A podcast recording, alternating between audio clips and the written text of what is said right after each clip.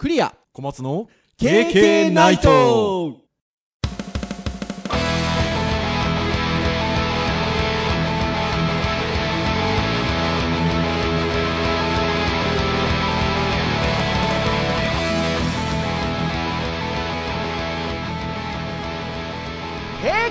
ナイター。はい、ということで、第169回の配信となります。お届けをいたしますのはクリアと、はい、小松です。どうぞよろしくお願いいたします。はい、よろしくお願いします。はい、ということで、2週ぶりですか？タイトルコールを そうですね。させていただきましたが、まだちょっと本調子ではないですね。ただ、あの前回に比べると、なんかお聞き苦しい感じはだいぶ弱まってるんじゃなかろうかなというふうに思います。だいぶいいですよ。いやー、もうね、あの私、Facebook の住人なのでね、Facebook にも書いたんですけど、あの前回の放送をね、あの聞いてくださった先生がね、はい。あまりにも声が大変そうだったからって言ってね、はあのキャンパスで会ったら、のど飴くれたんですよ。もうそのぐらい、ちょっとね、皆さん、あのリスナーの皆さんにはちょっとお聞き苦しい感じでちょっとお届けをしてしまいましたが、まあ、唯一の救いはやっぱ小松先生の声がいい声だったので、よかったですあよ。こっちはね、調子悪くなかったですからね。とはいえ、とはいえ、体調は崩していらっしゃいましたが、もう大丈夫ですか？ああ、そうですね。もう全然平気ですね。はーい。で、あれですよ。まあ、だいぶもうこんな感じで、多少声がっていうぐらいで、私も体調はもうバリバリ治ってるんですけど、あのーこの収録をしている明けて明日が私人間ドックですよ。なんかすいません、もう。何をおっしゃいますやら。あのーね、あれ40過ぎてでしたっけ ?45 過ぎてでしたっけ？あのー毎年会社が人間ドック、あの、受診させてくださるので、もうありがたいですよ。あの、私の周りはフリーランスの方も多いので、うん。そういう方はね、あの、自分で手配しないといけなかったりするじゃないですか。ままあ、手配というか。かね、あの自分の健康管理をしないといけないですが、いや、会社がそうやってね、用意してくださるっていうのはありがたいことでございますよ。ってな感じでございますが、今日ですよ、今日。何の話をするかっていう話ですよ。はい、そうです、今日でもあれなんですよね、えー、教育のターンなんですけど、はい。もうあの、年内の配信は順調にいけば、今日入れて残り3回。そうですね。はい。なんですよね。っていうと、今、あの教育のターンだって話をしましたが、今日だから今年の教育のターンは今日最後なんですよ。うん。残り3回ということは。で、せっかくね、最後の教育会ということで、なんかほら、こう気持ちよく年を終えたいじゃないですか。なんか年を終えたいっていうと、もうこの配信自体が今年の最後みたいな感じになってますけど、そうですね。じゃないんですが、まあね、教育会の最後の、今年最後の会ということで、なんかこう、ああ、いいもん聞いたなーみたいなね、感じで リスナーさんにね、あのー終わってもらいたいというところで言うと、これじゃないかと。青春は若い奴らにはもったいないですよ、先生。あ、そのタイトル言うんですね。ありましたね、2016年。あだいぶ前ですね。だいぶ前ですよ。えー、2016年8月18日木曜日配信会第48回青春は若い奴らにはもったいないというタイトルの回がございましたがこの回何の回だったかと言いますと、えー教育に関する名言を2人で出し合って盛り上がろうと言いましょうかはい。そうです身につまそうと言いましょうか そんな回がございましたはい。これが意外とね、まあ、投稿なんかしてもいいねつきましたし、結構面白かったですってお声がけいただいたりもしましたし、はい。私たち自身もよかっ面白かったですよね。うん。やっぱ言葉にね、含まれてるものはね、いろいろ考えさせられますからうね。ーん、だし私はあの時に自分で取り上げたものを、時々ね、教育の場で、いろいろな場で、節目節目で取り上げさせていただくことも結構あるんですけど、こんな名言がありましてみたいなそうそう、こんな名言がありましてみたいなね。ところでございますよ。なので、先ほども言いました通り、今日は2018年の教育会の最後でございますから、2年半ぶりに、教育に関する名言を、お互いに出してですね、盛り上がろうではないか。いやいや、自分を戒めようではないか。いやいや、リスナーの皆さんにお届けをしようではないか。という会にしましょうとはい。いうことでございますよ。ということでね、こう編集会議でお互いに、あの前回と同じくちょっと3つずつ取り上げようかなということで。小松先生、意外と苦戦しましたね。うーん、そうですね。なんか、いろいろあるんですけど、刺さるのが、まあ、ああ、そういう観点だったらいいかも。でも、この観点じゃどうかなとかね、いろいろとこう、なんですかね、言葉って面白いですよね。そうですね。うん、伝え方で、なんかいろいろ捉え方をこう、ぐっと、なんだろう、あなんか面白いとかね、もう、あ、これなんかすごくいい言葉だなとか、こう、思わせる力がそこにあるっていうのがね、はいすごいですよね。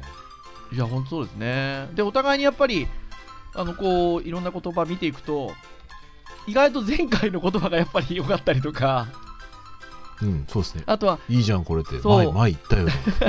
あとは前回の、えっと、名言の方と、例えば同じ方がね、うん。発してらっしゃる別の名言とか、まあ、べ名言は別なので、それでもいいんですけど、まあ、いいんだか悪いんだか変わんないのかな、私どもなんて思いつつ、まあでもお互いにちょっと3つずつ、はい、えーはい探しましたので。で、これお互いにまだ言ってないんですよね。そうですね、言ってないですね。お互いにこの3つ、こういうのって言い合ってないんですよ。もうこの配信、収録の時にこう新鮮な、お互いに こ感想を言い合おうということで、これを選びましたよっていうのをちょっとお互いにね、発表していきましょうというか、まあ、お伝えをしていきましょうかね。まあ、そうですね。はい我々がいろいろこう見ていて、ああ、いいな、だったりとか、ああ、そうですね、これはちょっとこう、肝に銘じなきゃいかんとか、まあ、いろいろと考え方はあると思いますけど。そうですよ。はい。これをじゃあ、お届けをしたいんですが、順番ですよ。もう私たち大体あの、この手の時はじゃんけん。ポッドキャストなのにじゃんけんでね、ポッドキャストなのにじゃんけん。はい。ということでいきますよ。先生。最初はグー、じゃんけんぽん。ああ、負けたこういうのはね、あの、いつもそうですけど、勝った方からということで。はい。じゃあ、小松先生の方からはい。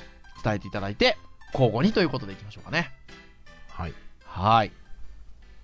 お願いいたします。はい。えー、では、一つ目ですね。はい。人に教えることほど勉強になることはない。これは、いあの、あれですね。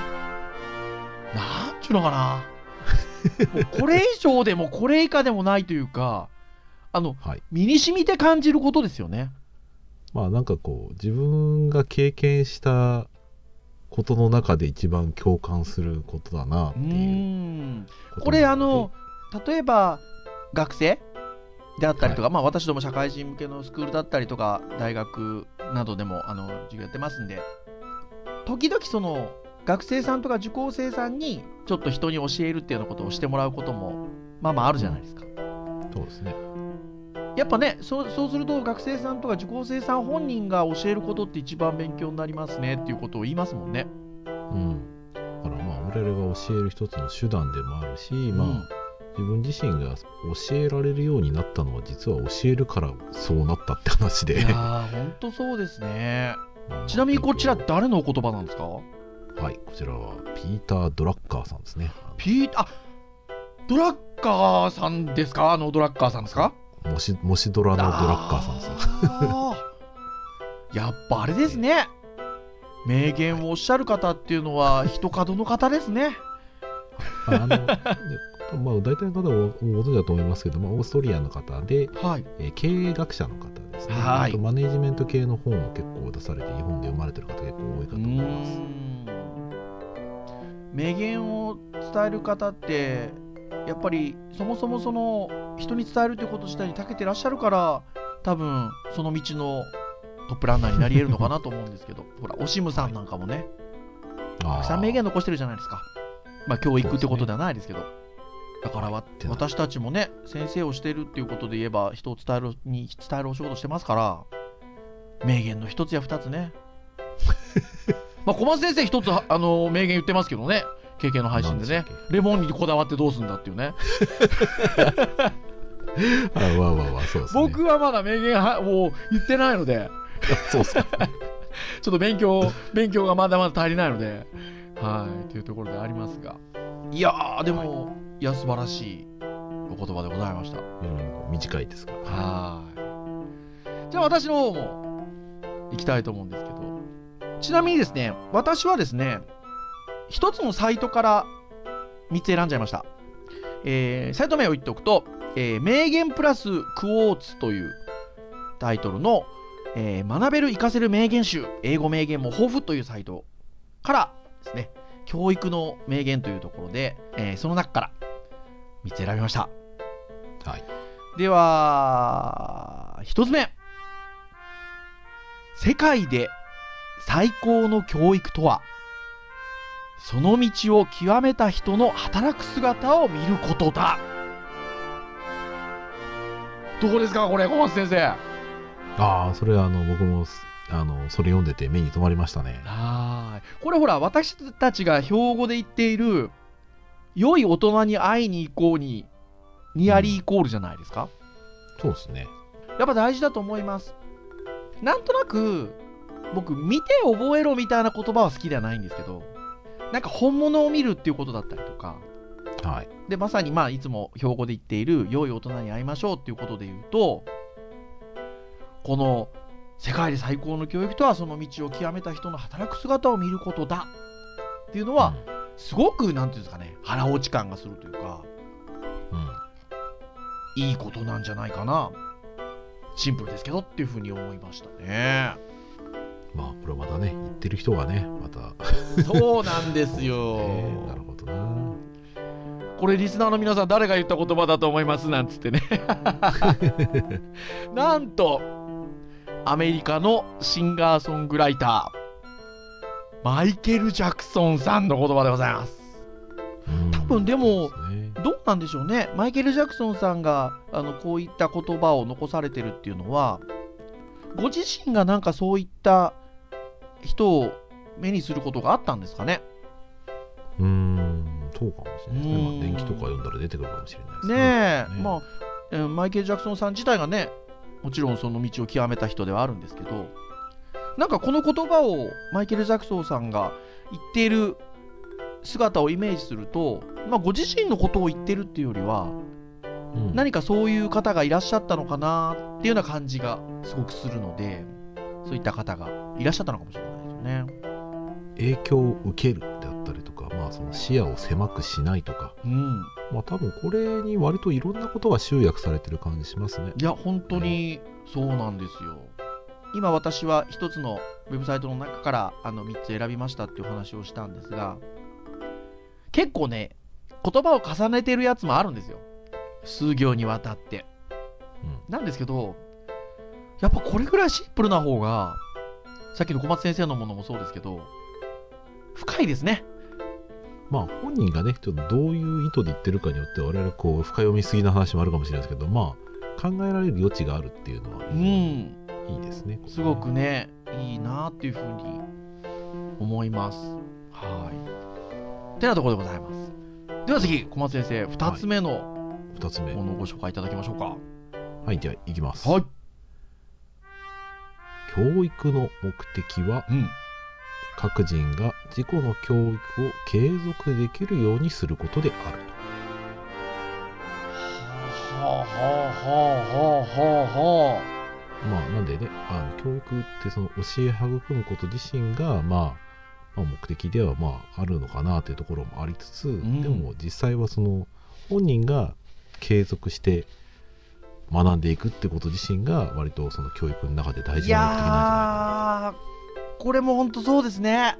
一言で教育って言ってしまうと、小中高大みたいなイメージするじゃないですか。はい。なんですけど、今ね、人生100年時代というふうに言われて久しくなってきてて、そういった中で、僕ら自身もね、学んでいかないといけないところってあるし、うん先々まだね、50、60、70、80になっても学んでいきたいなっていうふうに思うと、なんか今の言葉は結構響きますよ。変な話ですけど、うん僕が例えば人に教えるっていうことは、まあ、できますと、うん。まあ、教え育むことできますとうん。だけど学校にいる限り僕はその人と出会えるのって多分1週間に1回3時間とかねはい。それしかないわけですようん。で本人は勉強していく中で、えーまあねもしかすると僕にもバッチリこう相性があっていいと思っていてもですよ、うん。僕はいなくなってしまったらじゃあその後どうすんのって話ですよ本当にそうです。でも別にで僕いなければ勉強できないわけじゃないんですけどいや、でも本当にそうですよ。本人がその継続して勉強ができていけるんであればある意味本当に学校を卒業するっていう意味だと思うんですよね、それはうん。であとはさっき実は言った人に教えるほど勉強になることはないってこれって結局教育のなんかこうリレーじゃないですけど、はい自身が教育をすることで実は自分を教育を継続していけるってことにまあつながっていったらうん。よりいいなってのがあって、うん。まあ、社会に出てもこう教育を通して自分を教育してほしいなっていう、まあ、そういうなんか感じのことが思った感じですかね。ちなみにこちらはどなたの言葉なんですか？はい、こちらはですね、はい。えーとアメリカの哲学者でですね、はい。えージョン・デューイさんっていう方ですね。へまあ、デュデューイっていうので調べていただはい。どれくらいの時代の方とかっていうのは、小松先生のことお分かりそうですね。1800年中盤からまあ1900年中盤ぐらいですかね。まあなんで戦前、まあ、戦後すぐ亡くなられた感じですかね。なるほどですね。じゃあ、変な話ですけど、私たちの100年ぐらい前の世代と言いましょうか。ああ、ね。そうですね。私たちは80年90年ぐらい1900年代すねね、終盤ぐらいから今を生きておりますから。そうですね。この方が亡くなられてからまあ我々その20年後ぐらいにまあ生まれてる生まれてっていう感じですよね。はい。なんかでも名言ってあの前回もそうでしたしあの僕もねあのそれぐらいの年代の方の言葉この後 あの用意してるんですけどなんかやっぱり勇気づけられますね。そのなんかうん。いつの時代も変わらない考えっていうのがあってあそった100年も前の人が同じようなこと考えてたんだなとかって思うとやっぱりすごく勇気づけられるなって思いますね。はい。じゃあ私じゃあ2番目のいきますよ。昨日の思想によって子供を縛るのは教育ではなく訓練である。明日の思想によって子供を縛るのもまた教育ではなくて訓練である。教育は訓練ではない。創造である。はい。という言葉でございます。長くなり長くなりましたね。はーい。これですね、野村義兵衛さんとおっしゃるですね、日本の教育者の方の言葉なんですけど、まあ、ちょうどあの同じような同じような感じというか1900えー1896年から1986年まで生きた方で、だから90歳ぐらいまで生きたんですか、これ。まあそういう計多算になります分そうですよねね。という方の言葉なんですけど、いや、これね、私たちこう、先生というお仕事をしてて、私あの、ほら、えっと、配信の中で時々言ってますけど、あの、IT チャーズといって、教育の現場に ICT を活用して、ちょっとこれまでにね、なかったような学びのスタイルって何かできないだろうかみたいなことをちょっとこうね、研究というとおかしいですけど、探求してったり、あの共有してったりっていう活動をしてるんですけど、まあ、いろんなねそういう活動をしてると教育の現場に出ることもありますしいろんな先生とお話をする機会もありますしっていう感じなんですよ。で IT ジャズの活動の中で会う先生方って非常に魅力的な先生方ばかりなので、うん。まあ、新しい取り組みされてたりとかするんでね。それすごく私あの自分の励みに力になってるんですけど、まあ、小松先生もね IT ジャズでやってる YouTube 番組なんかもね一時期あの一瞬出てましたね。出てましたからね。一瞬というか出てましたからね。ありますんであるんですけどあのただ聞こえてくる話としてはねあのなかなか教育の現場が変わらないみたいな話っていうのも聞こえてくるわけじゃないですか。はい。っていう中でこのね昨日の思想によって子供を縛るのは教育ではなく訓練であるというね。なんかこれまでの考えに凝り固まってなかなかこうなんていうんですか？教育の場が子供たちにとってより良い場ではないなっていうような場面もよく見聞きするなっていう感じがするんですよ。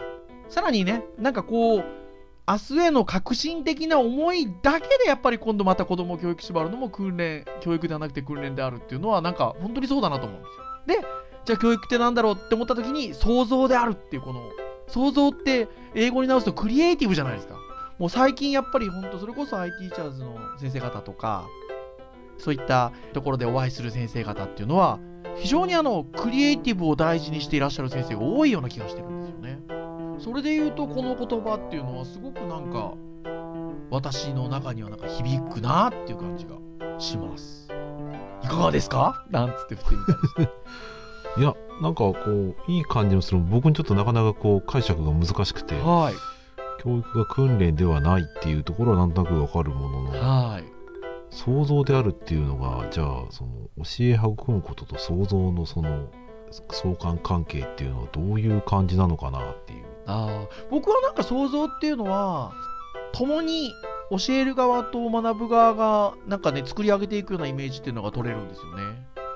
訓練っていうとやっぱなんか一方方向的なイメージがあるじゃないですか。うーん。なんかそこがなんとなく感じ取れるなっていう感じがします僕は。なんか作っていく作業ってこうただこちらから一方的に教えるってことだとできないじゃないですか想像って。なんか共にっていうイメージがすごくしますね。はい。野村義兵衛さんあの浄土真宗特に親鸞に信仰してらっしゃった方みたいで。あそうなんですね。もうすごい時代だな、純に生きるっていうね。純粋の純って書いて純に生きるっていうのが生涯のモットーだったらしいですよ。ほほほほ。なかなかねこういう方日本の教育者っていうことですから時折あの私配信の中でも言ってますけど私なんとなく先生になっちゃったんで。そのほら教育学部みたいなところでちゃんとこうなんていうんですか？教育を学問的に勉強してないっていうところがあるのでうん。ひょっとしたらほらこういう日本の教育者の方のお話っていうのはひょっとしたらそういうところだと知ってらっしゃるのかもしれないじゃないですか。まあそうですね。ね、でそういうのが僕は不勉強なのであなんかこういう名言を通してはこういう方がいらっしゃったんだなっていうことが知れたことも非常に良かったなっていうふうに思いました。うーんはい。うところでございます。それでは、小松先生、3人目の、3人目と言いましょうか、3つ目。別に はい3人じゃなくてもいいですもんね。同じ人が3つ 違うもの言っててもいいので。はい、3つ目の名言をお願いいたします。まあ3人目なんですけどね はいじゃあ3つ目いきますはーい。学問なんて覚えると同時に忘れてしまってもいいものなんだけれども全部忘れてしまってもその勉強の訓練の底に一つかみの砂金が残っているものだ。これだ。これが尊いのだ。勉強しなければいかんいいですね。あのー前回僕がアインシュタインの、はい。アインシュタインさんの言葉を挙げたんですけど、はい。意味合い的にはそれに近い。近いですね。ですよね。はい。いやー、あのー 僕はそのアインシュタインさんの言葉を、あの、時々それこそいろんな場で使わせていただく機会が、あの、この経験の収録をその2年前の やった後にあるんですけど、はいそれで言うと、同じようなことを言っているので、うんあの、すごく響きますね。まあ忘れてしまっていいもんなんだってがっちり言ってますからねそう。でもね、そうだと思いますよ。本当に。で、そこにやっぱ何か残るんですよ、砂金のように。もう私、今、小松先生言ってくださったやつ、なんか、覚えてますもん。砂金で残るわけでしょ？ちなみに、どなたがおっしゃった言葉なんですか？はい。これは結構有名ですね。太宰治さんですね。え！なんと やっぱりあれですあれですね。アインシュタインさんといい太宰治さんといい天才はなんか相通ずるところがあるんですねまあ僕はさっきこう言ったように、まあ、価値観だと思ってまして、はい。これに関しては。勉強している、まあ特にプログラムとか教えてる時ってはい、あの、まあ、非常にこうエラーが出たりとかねうん、作ってるものが形にならないっていうところで、うん。まあ、非常にこうストレスを感じてる学生がいて、うん。それに対して、まあ、その悩んでる瞬間だったり直してる瞬間が一番伸びてんだよって話を、まあ、何気なくしたら、はい。それがまあすごくこう楽になったっていう話が前に聞いたことがあって、うん。ね、勉強とかしている時に割とこう実感がないものって結構多いと思うんですよ。いやーそうですね。うん、でも結局そこちゃんと残るものがあるよと僕自身はあのやることって無駄はないなと思うんですよ、まあ、うん。もちろんその効率性はあるかもしれないんですはいけど、はいはい。やること自身には価値があるのでただその価値が実感あのできない人にとっては、うん。まあ、こういうなんか考え方というかあの名言を、えー一つ持ってもらうと、ん。なんかそうそうちゃんとしっかり残るんだ。じゃあやってることにちゃんと意味があるよね。っていうふうに、まあ、前向きになんかなるんじゃないかなと思って、まあ、いやなんか素敵な言葉だなと思いましていや本当にそうですよ。おっしゃる通り。いやねー、こうすごいな。これこのこの回すごいですよね割と人の言った名言を通して僕らがなんかいいこと言ってるような感じに聞こえるっていう。でも違うんですよ。私たちは勉強させていただいてるんですよ。そうそう共感共感その名言を通して。そうそうそう。だったりとか先ほども途中でも言いましたけどなんかこうあ同じような考え方をしてる人が昔いて昔にもいてもしくは著名な方でも同じような思いを持ってらっしゃるっていうことに勇気づけられるわけですよ、うん。本当にそうでございます。はい。いやいいですね。いいですね。いいですね。なんかライブラリーが1個増えた感じがしましたね。アインシュタインはこう言ってます。太宰もこう言ってます かぶせてきた。てなところでございますね。はい。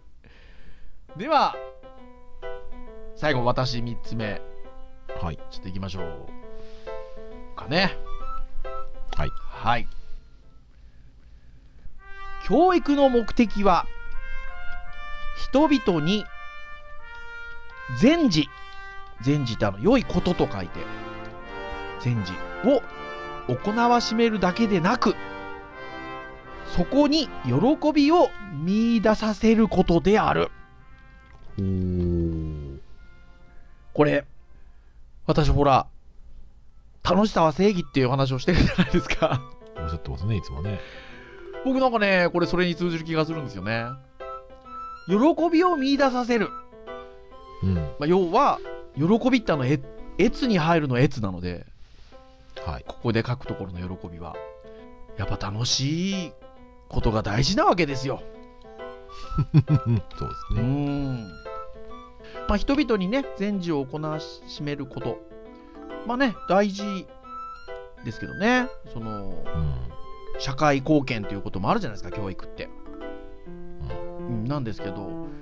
まあそこに持っていきたいとはいえじゃあその学ぶ人のモチベーションってやっぱどこにあるのかなっていうことで言うとやっぱ喜びが見出せないとねうん。前に進めないなと思っていてはい。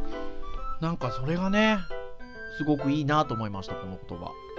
ちなみにどなたの？あこれはですねイギリスのですね美術評論家の方でジョン・ラスキンさんという方なんですけど結構ねあの前の方ですよまあ前の方ですよって言ってもあれですけど 1819年から1900年までをあの生きた方で。ジョン・ラスキンさんどんな方かなと思って調べたりもしてみたんですけどこの方、はい。まあ評論家だったり美術評論家さんでいらっしゃるんですね。はい。でそれと同時にまあ当然自分でも水彩画なんかも描かれるんですって。でさらにさらに芸術家のパトロンさんだったりとかまあどどっちかというとこうお金出す人ですねだったり社会思想家だったりっていううん。なんかねいろんな面を持ってらした方のようですよ。うん。あ名言たくさんありますねうーん。あるんですよ。すごくでもなんかこう普段自分が言ってることに近しいものを感じていいなと思いました。あこれなんかもなんか好きそうですね。なんかありました？ジョン・ラスキンさん、まあこれは教育の言葉じゃなくて、ジョン・ラスキンさんの名言集がなんか載ってて、はい。まあ、オリジナル意訳、要約って書いてますけど、はい。えー技術とは知識と経験、そして情熱を合わせた力です。いいですね。やっぱもともとその絵を描かれたりとかそこから派生したというとおかしいですけど、美術評論家さんでいらっしゃるのでやっぱクリエイターじゃないですか、言うてもまあ、詩とかね、そういったものに関して才能を持ってたみたいな感じも書いてありますからね。だから多分ものづくりなもともと根が人なのでそこがさらに共感できるのかもしれないですね。